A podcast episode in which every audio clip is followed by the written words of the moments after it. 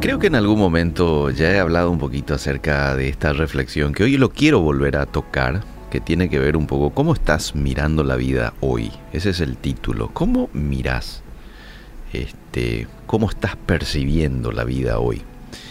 Se cuenta la historia de gemelos idénticos y estos niños eh, tenían particularidades interesantes porque uno estaba lleno de optimismo, que a menudo solía decir todo está saliendo muy bien. Qué linda es la vida. Palabras como esas. Y el otro, su hermano gemelo, era un pesimista triste y sin esperanza que de continuo esperaba que sucediera lo peor.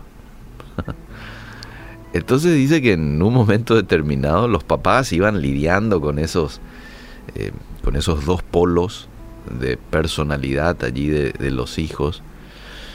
Pero llegó un momento en donde se preocuparon, así que eh, llevaron a los dos a un psicólogo con la esperanza de que, bueno, él pudiera ayudarlos a balancear sus personalidades.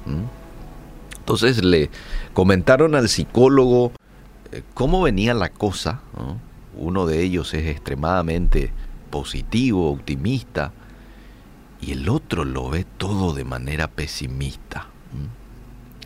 Entonces al psicólogo no le surgió mejor idea que decir a los padres, bueno,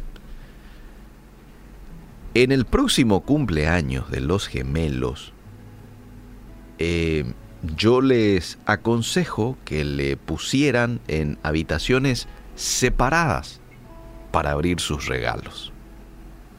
Y los padres mirando así sorprendidos. Sí, denle al pesimista los mejores regalos que puedan comprar, les dijo el psicólogo. Y al optimista, denle una caja de estiércol. Esta sugerencia del psicólogo sorprendió a los padres, pero llegó el día del cumpleaños y hicieron así tal cual como él los había sugerido. Así que eh, cuando miraron a hurtadillas al gemelo pesimista, revisar el regalo que lo habían llevado, lo mejor en cuanto al regalo, y estaban los padres ahí pendientes a ver cómo iba a reaccionar él. ¿Cómo reaccionó? Bueno, como siempre solía reaccionar, quejándose. Y ya dijo él, no me gusta el color de este juguete.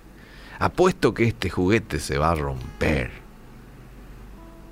En realidad no me gusta jugar a este juego. Conozco a alguien que tiene uno mejor que este, dijo el niño.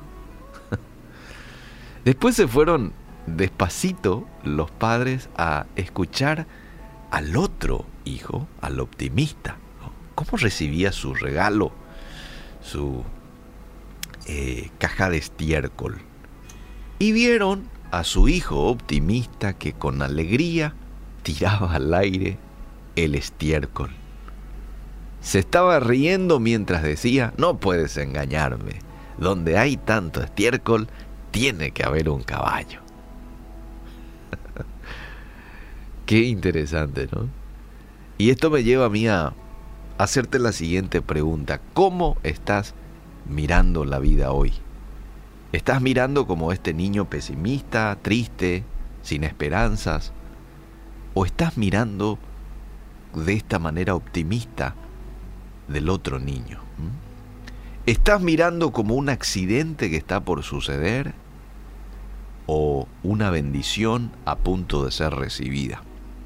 Y vamos a ser sinceros, estamos viviendo tiempos difíciles, ¿verdad? Tiempos de mucha incertidumbre, tiempos de enfermedad, tiempos de corrupción, ¿sí? Pues en realidad la corrupción hace, hace rato que se venía gestando, pero parece como que ahora sale todo a la luz, ¿no? Vivimos tiempos en donde hay mucha maldad, mucha violencia, mucha agresividad. Ahora, el Hijo de Dios, aquel temeroso de Dios, sabe que Dios trabaja aún en medio de esas circunstancias a favor de esas personas. ¿Por qué? Porque la Biblia dice de que Dios es amigo íntimo de los que le temen. ¿Mm? Imagínate lo que es tener al Todopoderoso como un amigo íntimo. Ay, ay, ay. Eso ya me llena de tranquilidad, eso ya me llena de esperanza, no importa lo que esté ocurriendo a mi alrededor. Que yo sea amigo íntimo o que Él sea amigo íntimo mío es sumamente... Eh, da tranquilidad, ¿no? Entonces, eh, ¿qué decía? No estamos viviendo vidas en donde todo es color de rosa, pero el Hijo de Dios sabe que frente a cualquier situación, Dios está en control. ¿Y sabes qué? Dios tiene lo mejor para sus hijos. Y esto no lo digo yo, esto lo dice la Biblia, Romanos 8:28 es uno de ellos. Hay varios otros textos. Si vemos al pueblo de Israel, por ejemplo, vamos a notar cómo Dios, cuando ellos vivían cercanos a Dios, cuando ellos vivían en obediencia, Dios trabajaba a favor de ellos. ¿Cuándo es donde Dios los exponía a sus enemigos?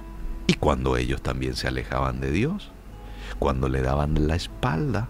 Entonces llegaba un momento en donde también Dios, así como ellos persistían en darle la espalda a Dios, Dios también les daba la espalda. Hasta que de pronto se les caía la ficha, se arrepentían, confesaban sus pecados y buscaban nuevamente de Dios. Era el momento cuando Dios también se daba la vuelta y volvía a, eh, a cuidarlos, volvía a bendecirlos, volvía a prosperarlos. La gente más feliz, mis queridos amigos, no necesariamente tienen lo mejor de todo. Ellos hacen lo mejor de las cosas. Y la Biblia nos da clara indicación que debemos de ser hombres y mujeres alegres. Esto está en Primera de Tesalonicenses 5:16. Estén siempre alegres. Oren sin cesar. Den gracias a Dios en toda situación, porque esta es su voluntad para ustedes en Cristo Jesús. ¿Cuál es la voluntad de Dios para mí? Que estés siempre alegre, que ores sin cesar y que des gracias en toda situación. De hecho, todo está relacionado. Si vos orás sin cesar, y vas a estar siempre alegre. Y si estás siempre alegre, vas a estar dando gracias a Dios en toda situación. Después está Filipenses 4, en donde dice, alégrense siempre en el Señor. Insisto, dice el apóstol Pablo, que dicho sea de paso, estaba en la cárcel cuando escribe esto. Insisto, alégrense. Romanos 12:12 12 dice, alégrense en la esperanza, muestren paciencia en el sufrimiento, perseveren en la oración.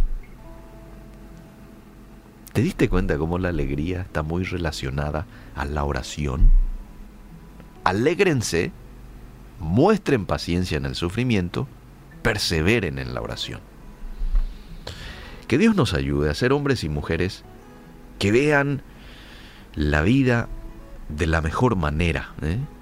como realmente lo es si estás en Cristo.